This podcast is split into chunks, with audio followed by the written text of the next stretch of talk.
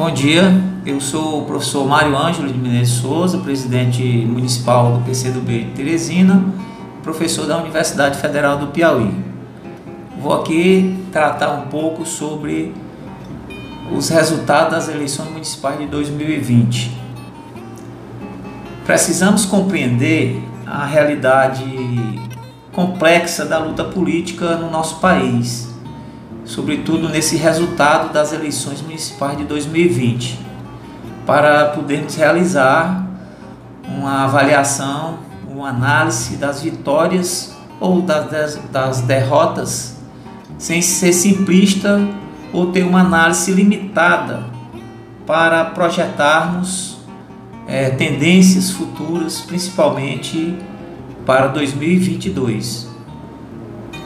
Como falei, não podemos ter uma avaliação dessas eleições puramente quantitativa dos resultados. Se assim o fizermos, cometeremos equívocos. Vejamos o mapa das prefeituras dos partidos considerados de esquerda de 2016 para 2020.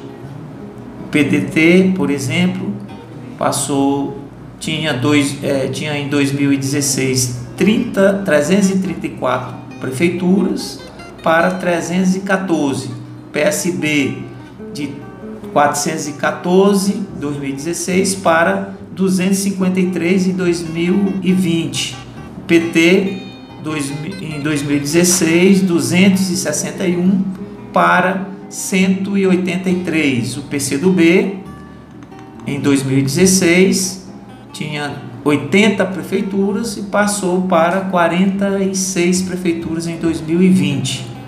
A rede de 5 prefeituras para 6 prefeituras. O PSOL de duas prefeituras para 5 prefeituras em 2020. Pegando puramente os dados quantitativos, nós iríamos dizer que houve uma derrota desse campo é, da esquerda, do aspecto político da esquerda brasileira. É, no entanto, se levarmos em conta que Bolsonaro venceu com folga em todos os grandes centros da região sul e sudeste, o resultado destas eleições de 2020 está longe de ser uma derrota. Do ponto de vista da esquerda, esta eleição mostra uma recuperação ainda insuficiente para produzir vitórias eleitorais mais expressivas. Pegamos dois exemplos emblemáticos: né? a votação em São Paulo do candidato do PSOL, Bolos, que chegou a 40, em torno de 41% da intenção de votos do eleitorado paulistano. E o caso da Manuela Dávila, em Porto Alegre, que atingiu cerca de 46% é, dos votos nas eleições municipais. Então, isso vem a demonstrar que não podemos ter uma análise simplista ou puramente quantitativa desses resultados das eleições de 2020 não é o saldo da eleição municipal que vai definir também o resultado de 2022. O eleitor vota para manter ou tirar um candidato, no caso 2022 o presidente, de acordo com o nível de satisfação que possui.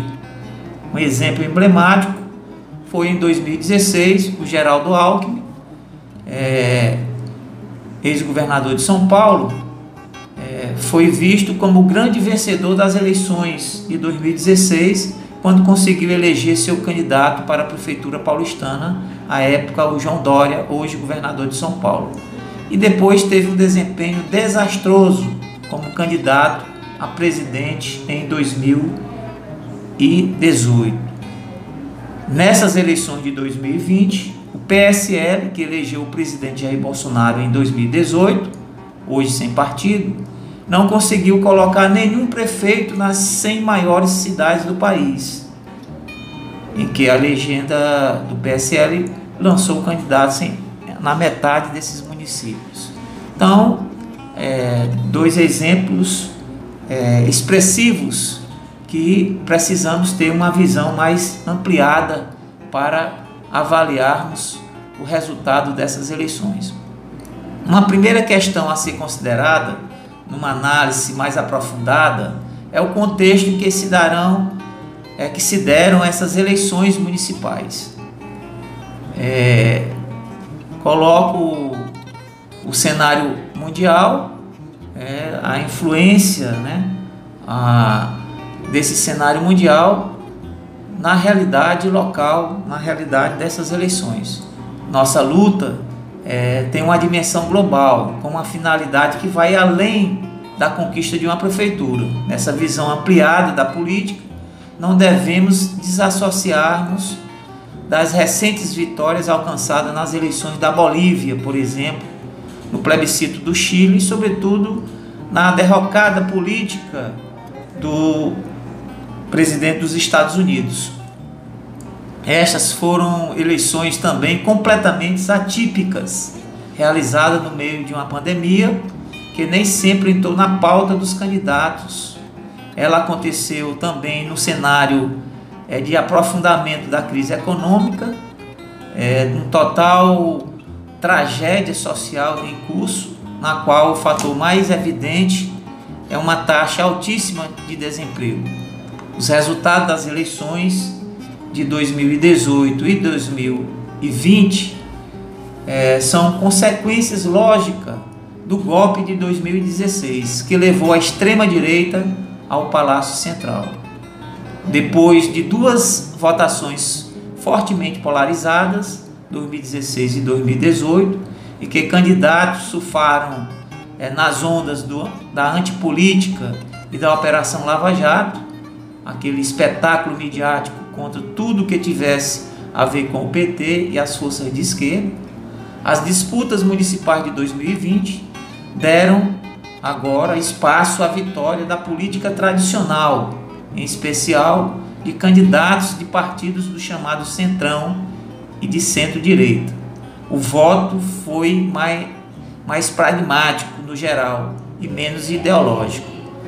A pandemia foi um fator importante que favoreceu a continuidade nas eleições de 2020, enquanto em 2016 o índice de reeleição de prefeitos ficou pouco abaixo de 50%.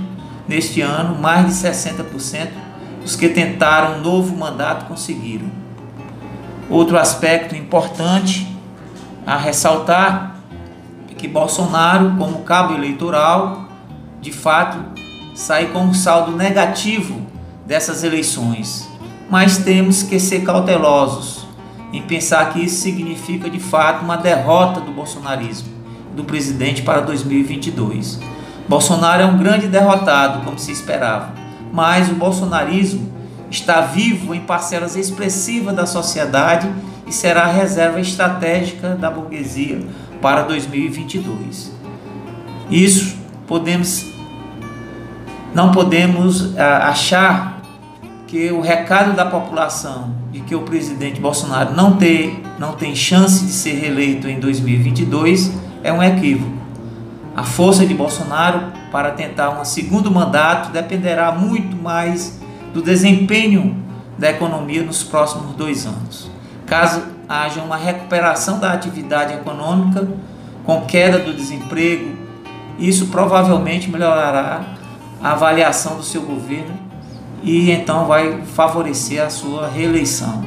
Nesse campo, porém, o presidente terá grandes desafios em 2021, com a continuidade da pandemia do coronavírus e do aprofundamento da crise fiscal, social e política, sobretudo com essa vitória do Centrão, que é um, um bloco puramente fisiológico e pragmático, poder de barganha será agora maior e isso custará alto ao presidente, que muitas vezes vai ter que abrir mão dos seus interesses para atender os interesses do Centrão, caso é, tenha interesse na sua reeleição.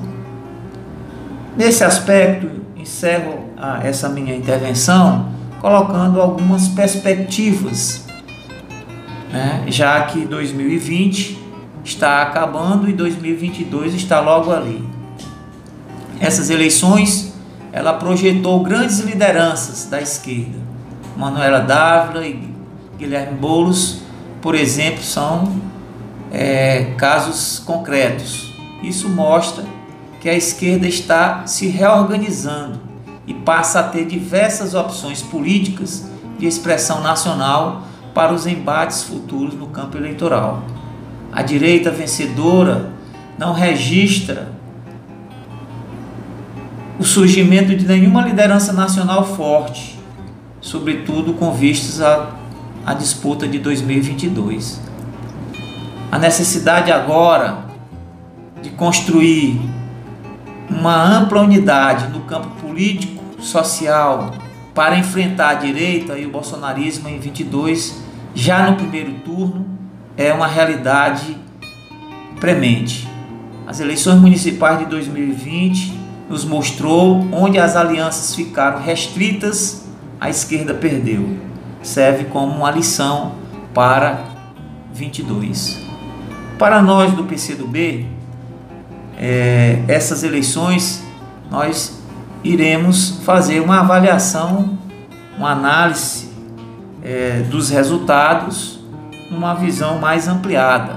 Vamos tirar lições, modificar o que for necessário e retomar a disputa de valores na base da sociedade, para enfrentarmos a batalha de 22, que é a retomada de um governo democrático e popular para o nosso país e para o nosso país, para o nosso PCdoB, elegermos uma grande bancada federal, não somente para darmos visibilidade ao PCdoB, mas sobretudo para ultrapassarmos a cláusula de barreira.